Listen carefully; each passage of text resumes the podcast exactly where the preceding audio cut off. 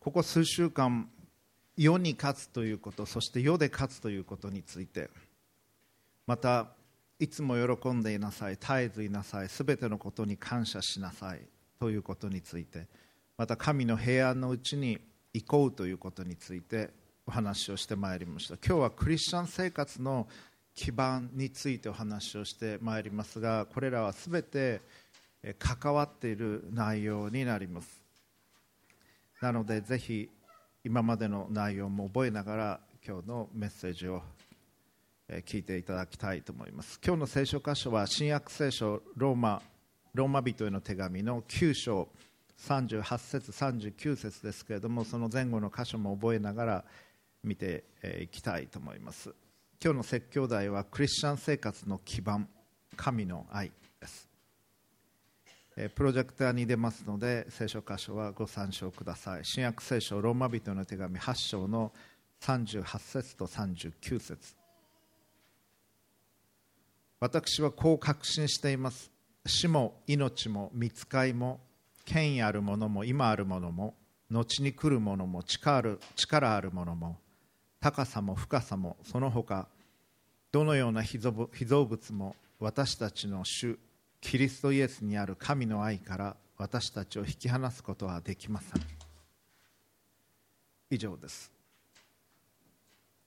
私たちは日々の生活の中で何かを信頼をして生きています。例えば今日は電車が必ず動いているということを信頼して、えー、皆さん電車で来られた方多いと思いますけれども確実だと思われるものはあります。そして天気予報を見ながら明日の天気は大体どのようなものだというのを予想しそれから大きく外れることはないというふうに信頼をしていると思います。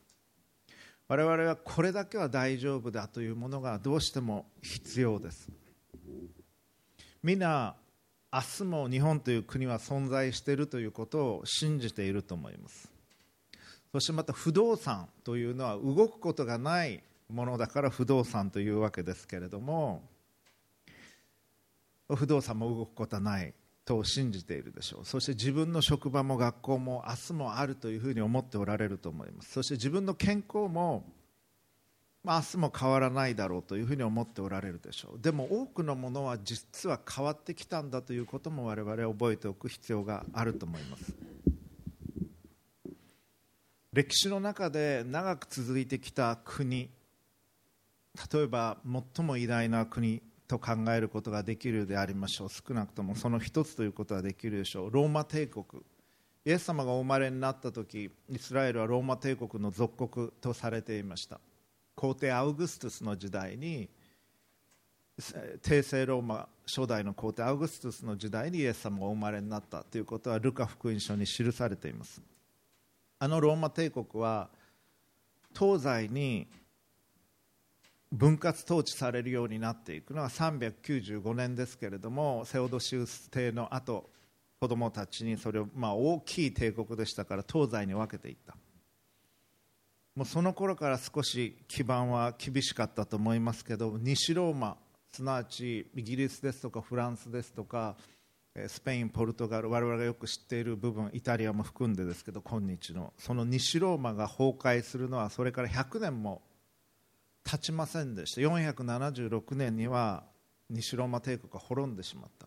東ローマ帝国はそれから1000年ぐらい持ちましたけど1453年には滅んでしまった。まさかあの栄光のローマ帝国が滅ぶなんて誰も思ってなかった。そのローマ帝国が滅びました。近代の我々が皆さんのうちのほとんどが覚えているソ連の崩壊。覚えてる人どのくらいいます？1991年に生きてた人どのくらいいます？結構ですね。それの後生まれてきた人もいると思いますが1991年のクリスマス12月25日にソビエト連邦は崩壊していきました。アメリカと冷戦を繰り広げていたソ連が崩壊し経済的にも非常に大きな打撃をロシアは被っていきました。またこの国におきましても主要な都市は空襲によって一度は破壊されていくということを経験していったわけです。かつてあったものが粉々に砕かれていったということをこの国においてまた近代史においても経験をしています。また私たちは東日本大震災のことを皆覚えているでしょう。あの日その日が近づいてきましたけど3月11日、えー、私は前の大学の研究室にいましたが激しい揺れで、まあ、収まるかなと思ってたんですけれども収まることなくその直前にはニュージーランドで激しい地震があって建物が壊れたというのもありましたから大急ぎで建物から出て校庭で見ていましたら地面が波打っていました。初めて見ました。地面が波打っているような姿というの。をそして原発が爆発をしていった。もし状況が少し異なっていたらこの東京だってもっともっと激しい状況になっていたことでしょう。昨日まで大丈夫だと思っていたものが実はそうでないということを私たちは経験を実はしているんです。忘れてるかもしれませんが。大企業が潰れることもあったし健康もそうです。実は脆弱な基盤の上に我々は生きているということを覚える必要があるでしょう。失われるかもしれないものに自分の人生の基盤を置かないということが重要です。自分が失ってしまうかもしれないものに自分の人生の基盤を置かないということが大切です。そして決して揺るがされることのないものに人生の基盤を置くということが必要です。失われるもの確実に失われるものそれはまず若さです。若い人はずっと若いままで、まあ、いつか年取るって分かっててもえおばさんになるのおじさんになるのというふうに思うでしょう。二十歳前後であるならば。あなたの美しさも見栄えの良さも失われていくでしょう。あるいはお金仕事健康といったものも脆弱なものです。どれほど人の間で人気があったとしてもあるいは自分が働いている会社学校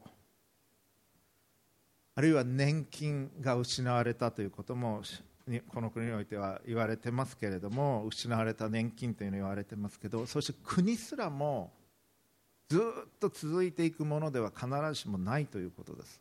さらには自分の親は年を取ってほぼ多くの場合自分より早く亡くなるでしょう。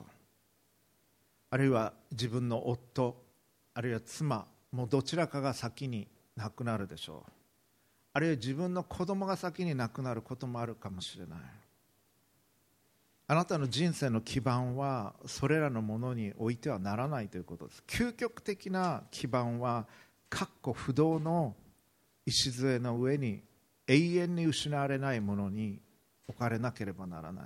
今日の説教一言で言うならば神の愛こそがあなたがいつもどのような状況でも確実に信頼できるものだということです。そして神の愛に完全なる信頼を置いて生きていっていただきたいということです。神の愛に完全なる信頼を置いて生きていっていただきたい。そして今日は3つの重要な真理についてお話をしていきます。第1番目。それは神は愛なりということです。神は愛であるということ。このことはどうか本当に覚えてください。言葉として覚えるだけではなくて自分の魂の深みに感じられ確信できるように覚えていただきたい。神は愛なりということ。神は愛以外の動機で何もされないということです。そのことを信じておられるでしょうか？そのことを知っておられるでしょうか？そのことを感じておられるでしょうか？そのことを経験しておられるでしょうか？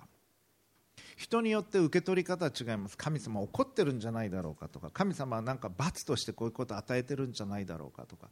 神は怒ったり人間的な意味で怒ったりあるいはひねくれたりこんちくしようと思ったりする形で何かするというのは絶対にない方です。神は完全なる判断をしそして我々が気づかないレベルのことをはるかに含んで愛のゆえに全てのことをされる。我々は気づかない。なんでこんなことが起こるんだろうかというのはあると思います。しかしそれは神の愛のゆえそして神の全知全能さのゆえにそういうことが起こるということです。ヨーロッパに行きますとタペストリーというのがあります。布布で縫ったようなそして柄になってるんです、まあ、私はあんまりタペストリー上手に説明できないっていうのは芸術的なセンスがないのかもしれません。ないのかもっていう人です。あないからなんですけれども。タペストリー見たことある人どのかいますか？あいらっしゃいますねタペストリーあのマナーハウスだとかヨーロッパなんかに行きますとこの壁にもう壁一面に大きな布があってそこに何かの戦いであったりとかあるいは美しい風景であったりとか刺繍のような形で、まあ、縫ってあるわけですけどもそう裏側から見るとよく、まあ、裏が展示されていることはあんまないと思いますけど裏側から見るとやはり綺麗ではない。裏側から見るとなんでこんなふうになってるんだろうか。というふうに、えー、見えます。同じように我々が人生を生きてる中ではなんでこんなふうになってるんだろうかとかどうしてこんなことが起こるのかわからない。しかし神の目から見た時になぜ神がそのことをしておられるのか。あるいは我々が行ってしまった失敗を神がどのようにしてリカバリーしそしてそれを美しいものへと変えてくださろうとしているのか。それが分かってくるんです。分かってくる時がある。生涯の中では分からないかもしれない。だけど神はそういう技をしておられるんです。アダムとエバが罪を犯すように神は仕組まれたわけではない。神は美しい日々をアダムとエバと全ての人々と共に過ごそうと思って天地創造されエデンの園を作られそこにアダムとエバを置かれました。そしてその上で完全なる自由を彼らに与えられました。神は自由を大切にされるんです。だからあなたにも自由を与えられています。神は強要されることはない。だから天の御国に行くともうなんか窮屈なんじゃないかとかあるいはクリスチャンライフって窮屈なんじゃないかとか思わないでください。それは誤りです。もしクリスチャンライフが窮屈だという思いを持っているならばあるいはそういうイメージがあるとするならばそれは教会の責任です。神はそういうふうにはされていない。神は完全なる自由を与え自発的に神を愛しお互いを愛するように願っておられるんです。そして私たちが最も良い形で生きられるように願っておられます。だから天の御国に行く時にそこには完全なる自由があります。窮屈なのでななどではない。最も美しい愛に包まれ喜び恵みに包まれ神と共に生きる。いつも喜んでそれこそ笑いながら感謝を持って嬉しくて生きる。そういう感じであることは少なくとも間違いないと思います。神様はそういうお方です。そして愛以外の動機では何もされない。この方は天の父として最もいいものをあなたや私に与えようと願っておられるんです。でも時に子供は親が与えるものを喜びません。子供はキャンディーが好きでおもちゃが好きでそして自分の行きたいところに行きたいように行きたい。でも親はそれ以上のことを見てます。特にちっちゃい子供に対しては何が必要かということを考えてます。そして時には待ちなさいというし時には叱るし時にはトレーニングを与えます。時にはえなんで取り上げるんですかと思うようなものを取り上げられる場合もあります。でも神がなさることは全て愛の動機によってしていてくださるんです。神は愛動機愛の動機以外で何かをされることは決してないということを知っていただきたい。そしてこのローマ書を書いているのはローマ人への手紙あるいはローマ信徒への手紙とも訳されることありますがパウロという人が書いています。パウロは途中でクリスチャンになった人です。まあ大体基本的にみんなそうですけれどもパウロはもともと教会を迫害していた人でしたが彼はイエス様に出会いイエス・キリストが本当に救い主だった神だったということを知り目から鱗が文字通り落ちる経験をし人生の方向が変えられ教会を迫害するものであったパウロが教会を愛し教会を支えそしてチャーチプランティングをしヨーロッパに教会を作っていった。また教会を勃開していき多くの手紙を書いた人です。その手紙が新約聖書の中に収められている。そういう人物です。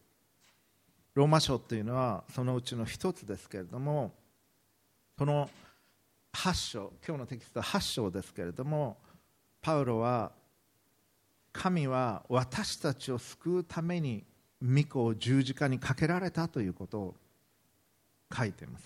ローマ8の32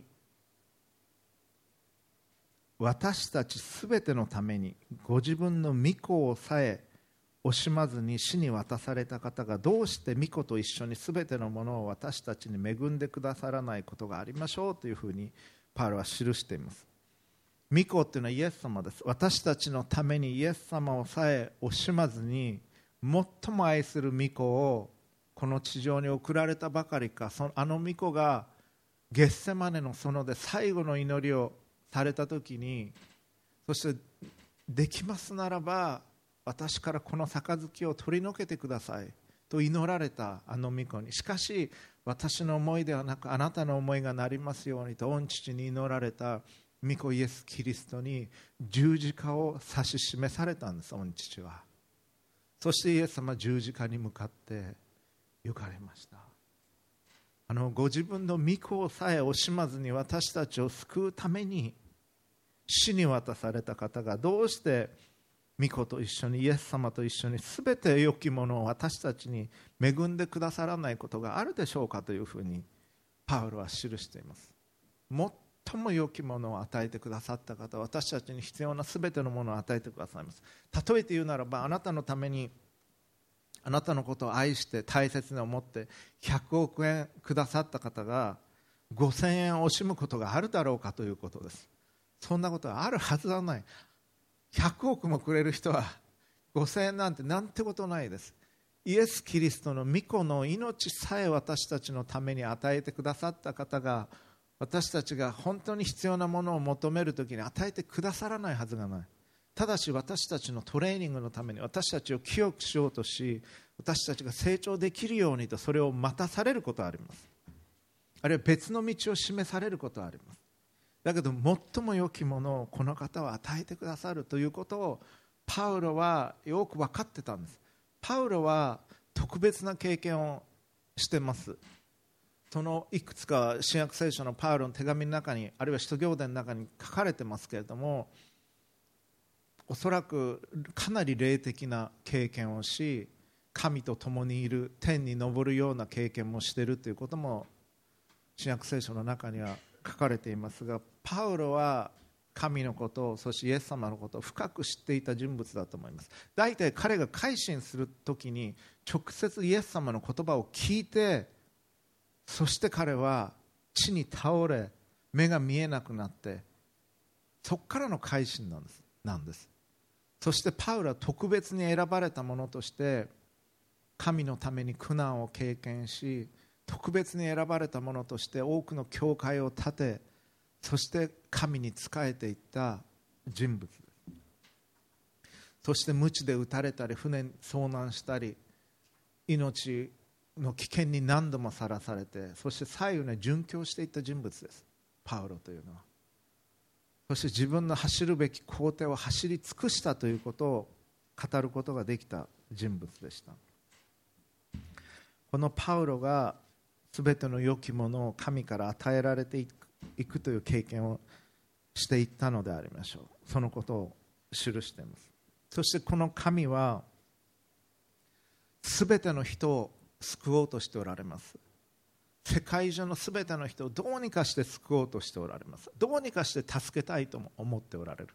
それが神の御心です。神がなさる時に愛の動機以外では絶対になさいません。そして神が願っておられることは全ての人を助けること全ての人を救うこと。あなたが今ある状況でその困難さの中であなたのことを助けようとしておられるんです神は。それはあなたの自らの失敗で愚かさの上にそういうところに落ちてしまったかもしれない。あるいは周りに意地悪な人がいてそういう状況になっているのかもしれない。あるいはそれ以外の状況でたまたまそういう状況の中で困難を経験しているのかもしれません。それは例えば経済的な不況であったり付き合っている会社が相手の会社が倒産してしまったりそういうことだったり自分の責任じゃないのにこんなことになってしまったということもあるでしょう。でもそれら全ての状況の中で神はあなたのことを助けようとしておられるということ。それを知らなければなりません。国は起こり衰退していきます。それは花が芽を出し大きくなりそして枯れていくのと同じように国も会社も人間も花を開き成長し衰退をしていきます。しかし神は永遠なる方で神の愛だけは永遠に変わることがないんです。この方に信頼をするということです。そして神は永遠にあなたが神と共にいることができるように天の御国においてあなたを救おうとしておられます。またあなたの周りにおられる方々を救おうとしておられる。我々の人生は80年から90年しかないんです。平均で。それで終わっていくんです。それも確実なことです。世界で一番長生きしている人でも120年。それ以上は物理的にありえない。我々はそういう制限された存在なんです。だけど私たちの魂は永遠です。そして神と共に生きることができる。だから神の愛のうちに永遠に生きることができるように神はあなたを助け救おうとされているということなんです。その神の愛に信頼をするということ。それが知らなければいけない第一番目の真理です。そして第2番目に私たちが知らなければならない真理。それはイエス様が私たちのために今も祈っておられるということです。イエス・キリストは2000年前にこの地上に人として来られました。そして約30年の生涯を歩まれ十字架にかけられ殺されました。しかしその後復活をされ弟子たちと共に40日おられ天の御国に戻っていかれました。しかしイエス様は見よ世の終わりまで私はあなた方と共にいますというふうに言ってくださった。イエス様はあなたが今どういうところを通っておられるか知っておられるんです。あなたの悲しみも混乱さも不安も弱さも全部知っておられるんです。そして見ておられるんですイエス様。そればかりではない。あなたのために祈っていてくださる。ローマ8章34節からプロジェクターに出ますので見てください。罪に定めようとするのは誰ですか？あなたのこと。死んでくださった方。いやよみがえられた方であるキリストイエスが神の右の座につき私たちのために取りなしていてくださるのです。イエス様は殺されましたけれども自ら命を捧げられましたけれども復活をされました。この方は神の右の座に着座され私たちのために取りなしていてくださるのですというふうにパウロは明確に記しています。愛のゆえに御子イエス・キリストはこの地上に来られました。御父に人を救うために行ってほしいと言われたのでありましょう。そしてイエス様はその言葉を受け取って聖母マリア様を通して受肉されこの地上に来られました。そしてイエス様は人としての苦しみを全て味わわれました。イエス様は貧しい家庭で育たれた。貧乏というのを知っておられます。人の我々が受ける誘惑も知っておられます。不安不安定さというのも知っておられます。喉の渇きも体の疲れも人から裏切られることも空腹もイエス様は知っておられます。そこを通られたんです。神の御子であるのに苦難を受けなければならなかった。そんな不条理なことがあるでしょうか。イエス様そのことも通られました。その中で従順を学ばれたというふうに聖書は記しています。私の思いではなく御父のあなたの思いがなりますようにということをイエス様は学んでいかれた。救い主であるあり神であるお方であったのにこの方が従順を学んでいかれたんです。そして人としての模範を示してくださいました。この方が今この場に共におられるんです。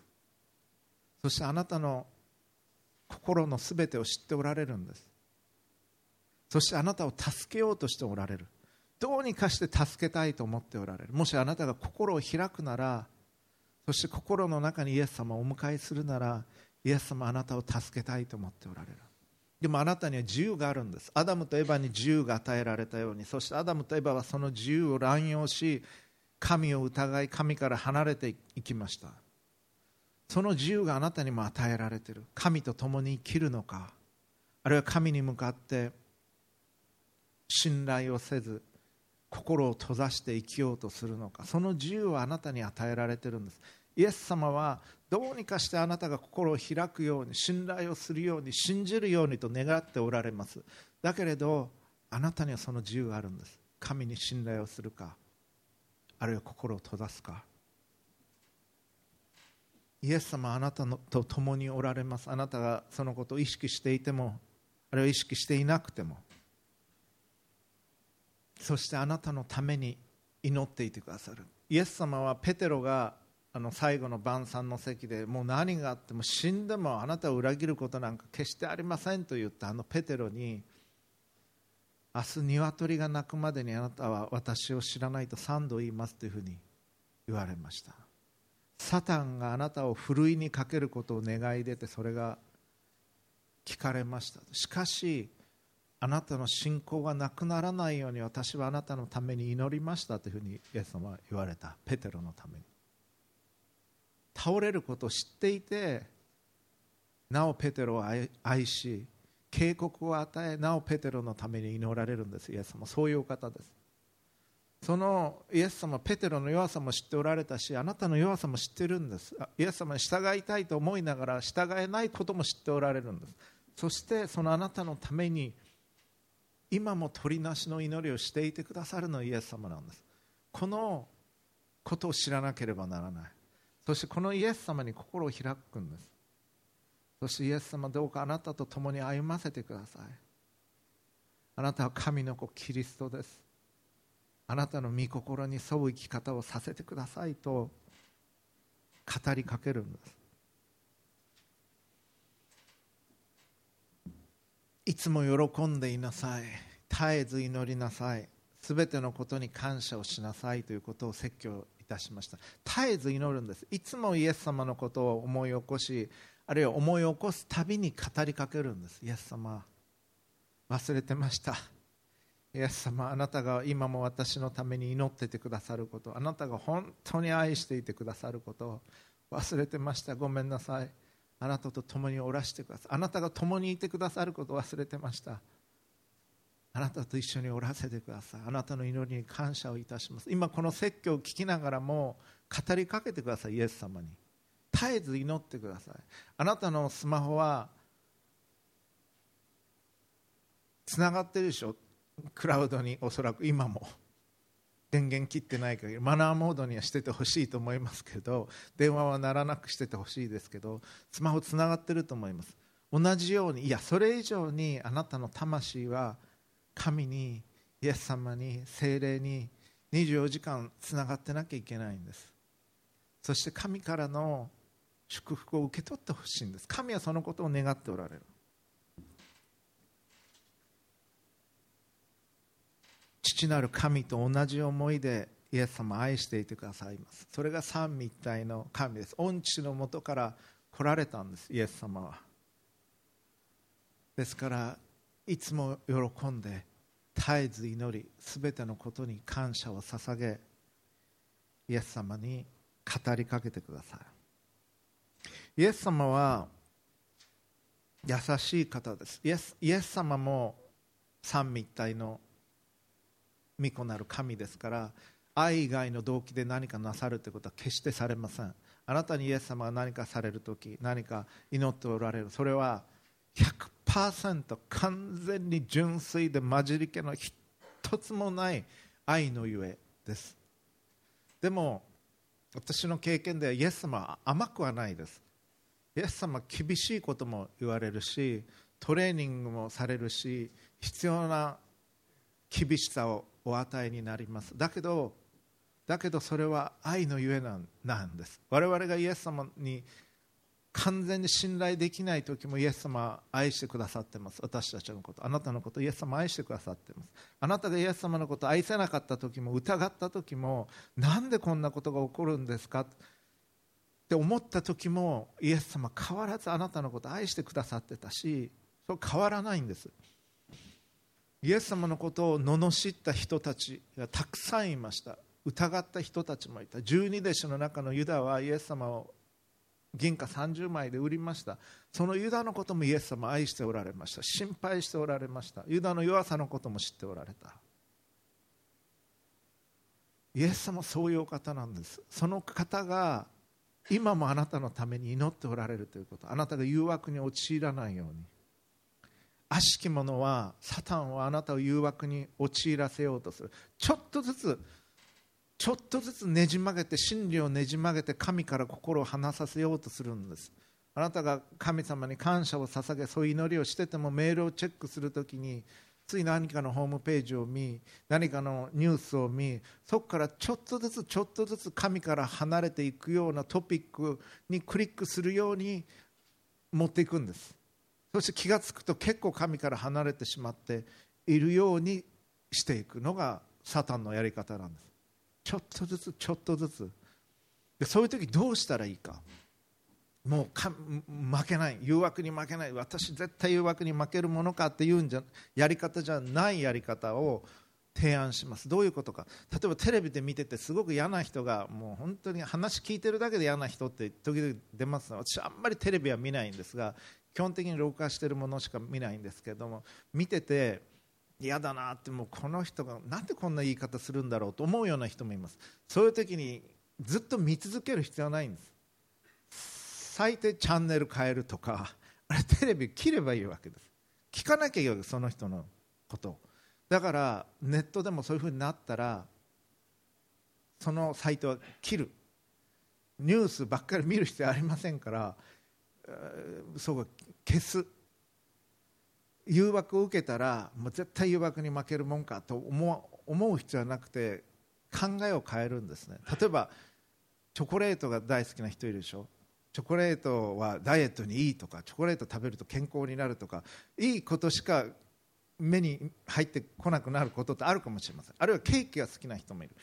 もう絶対ケーキ食べないケーキ食べないもうあの白いあのクリームの赤いあのいちごが乗ったあのケーキは絶対食べないとかチョコレートケーキも良くないとかいろんなケーキを思い浮かべながらケーキ食べないと思うとケーキ食べたくなりますね。そうじゃなくて例えば野球のこと考えるとか天気のこと考えるとかレポートのこと考えるとか考えを変えた方がいいんですね。チャンネルを変えた方がいい。だからそういう誘惑にあった時はそっちに行って戦うんじゃなくて別の方面に行く。あるいは外に出るとか散歩に行くとかした方がいいと思います。悪しき者サタンというのはちょっとずつちょっとずつあなたを神から離させていく。そういうやり方を取ります。なので絶えず祈る。神の方に向かって語りかけるんです。イエス様に対して。どうしてか。イエス様あなたと共にいてくださる。今も。そしてあなたのために祈っていてくださるんです。今も。気づかないかもしれません。気づかないでしょうあなたは。でも祈っていてくださるんです。実はそういう方なんです。パウロはそのことを知っていました。そしてそのことを教えてくれてたんです。私たちに。ですから第1番目神は愛なりという真理を覚える。第2番目イエス様が私たちのために今も祈っておられるということを覚える。そして3番目に精霊が助けてくださるということを覚えるんです。ローマローマ書8章26節からプロジェクト出ますか？見ててくださいね。御霊もこれ精霊のことです。同じようにして弱い私たちを助けてくださいますとあります。私たちはどのように祈ったらよいかわからないのですがどう祈っていいかわからない時もあるでしょう私たち。だけど御霊ご自身が精霊が言いようもない深いうめきによって私たちのために取りなしてくださいます。27節。人間の心を探り極める方は御霊の思いが何かをよく知っておられます。なぜなら御霊は精霊は神の御心に従って生徒のために取りなしをしてくださるからです。こう26節27節両方で取りなしという言葉があります。イエス様の取りなしの祈りと同じ言葉がこのうち2つのうちの1つは全く同じ言葉から来ているですね。取りなしというのがあります。イエス様が取りなしの祈りをしてくださると同じように精霊もあなたのために取りなしの祈りをしていてくださいます。だからあなたは一人じゃないんです。一人で悪魔に立ち向かっているわけではない。イエス・キリストが万軍の主であるイエス・キリストがあなたのために祈っててくれてあなたと一緒にいてくれるんです。そして精霊も祈っててくださる。その助けがあるんです。三位一体の神が数週間前にお話をしたように愛のダンスを踊るようにしてその愛を私たちに注いでいてくださる。父子精霊なる神があなたを愛で包みあなたのために取りなしの祈りをしあなたを守っていてくださるんです。それがあることを覚えなければならない。だから神の愛に信頼することができるんです。どういうことが起きどんないいことが起きてもどんな悪いことが起きても神の愛に信頼することができるんです。この神の愛は目には見えません。だ大体愛ってのは目に見えるものじゃないですね、まあ、この間バレンタインデーありましたけどチョコレートもらった人もいるでしょうけれどもチョコレートだけじゃないですね愛というのは。チョコレートの形で現れたかもしれませんけどそれよりもすごいものです。愛というのは。バラの花よりももっとすごい。愛それ自体は目に見えないんです。その最も大切なものは目に見えないんです。もっと言うと。物は永遠には持たないから。チョコレートはもうなくなってる人いますね。胃袋なんか入っちゃった人結構いると思いますけれども。物は永遠には持たないんです。最も尊いものというのは形を超えている。愛というのは最も尊いもの。それは永遠に価値のあるもの。それを神は私たちに与えてくださっているんです。精霊は目に見えないです。霊ですから。父なる神も見えない。イエス様はそれが分かるように目に見えないものを信じられない。私たちのために聖母マリア様を通してその体を取ってきてくださった永遠なる神です。ローマローマ書8章の今27節まで読みました。20あ35節から続いて読みます。私たちをキリストの愛から引き離すのは誰ですか？困難ですか？苦しみですか？迫害ですか？飢えですか？裸ですか？危険ですか？剣ですか？これらパウロ通ったものです実際に。パウロは苦しみを通りました。困難を通りました。迫害もされたし石打ちにもされたし鞭でも打たれたし罵られたし飢えたし服も引き剥がされ危険な目に遭い剣にもさらされた。37節。しかし私たちは私たちを愛してくださった方によってこれらすべてのことの中にあっても圧倒的な勝利者となるのです。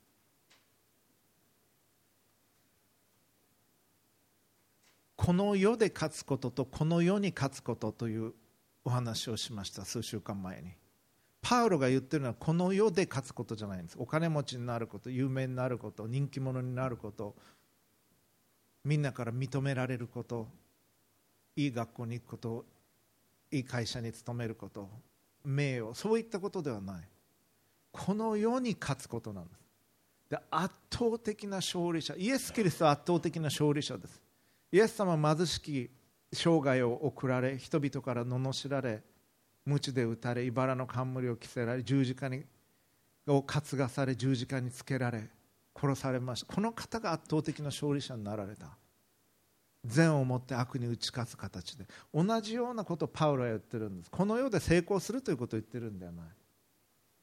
これら全てのことがあっても圧倒的な勝利者になり神の目に最も尊い生き方をすることができる。それが永遠の死座に天の御国に行く時に最も尊いものであることがはっきり分かるようになる。38節。私は降格しています。パウロ。死も命も見つかいも権威あるものも今あるものも後に来るものも力あるものも高さも深さもその他のどんな被造物も私たちの主キリストイエスにある神の愛から私たちを引き離すことはできません。何が来たとしてもイエス・キリストにある神の愛は私たちをしっかりと掴んで私たちから離れることはない。パウロはそのことを明確に宣言しています。彼はそれを腹渡の底まで経験していた人だったと言っていいと思います。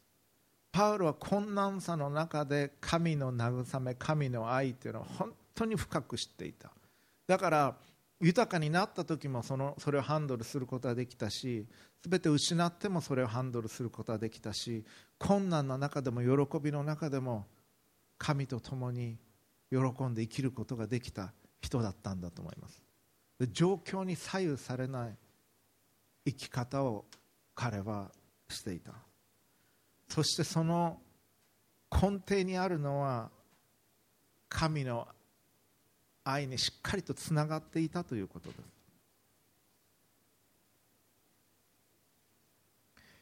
私は 大学入る前に高校3年生の時に初めて教会に行くようになってそしてその年のイースターに洗礼を受けて東京に出てきました。そして教会生活を送り大学生の間。しかしさまざまなことがある中で特に思想的なことを勉強する中で理性と信仰っていうのはどういうふうな関係があるんだろうかということに悩みました。大学4年生の頃から。なぜイエス・キリストにある救いが真理と言えるのか。なぜそう言えるのかということを問われた時に特に指導教授に問われた時にそれを証明するというのは非常に難しいことだと気づきました。長い話を短くするとその理性的に考えて議論していくということと神を信じること信仰理性と信仰はどういう関係があるのかというのは分からなくなったんです。まだたかだか大学4年生21歳くらいでした。そして信仰者としても4年目5年目ぐらい。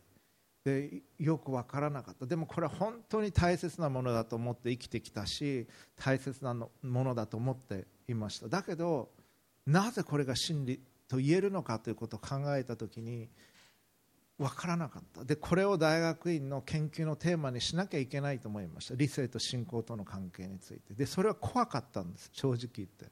ひょっとしたら自分は信仰を失うんじゃないかと思いました。自分の信仰そして理性をまな板の上に置いてそれを分析し研究するということを通してひょっとしたら自分は信仰を失うんじゃないだろうかと思い本当に怖い経験をしました。その時に支えになったのはこの聖書箇所なんです。パウロがローマ8の38で語った。私はこう確信しています。死も命も見つかいも権威あるものも今あるものも後に来るものも力あるものも高さも深さもその他どんな被造物も私たちの主キリストイエスにある神の愛から私たちを引き離すことはできません。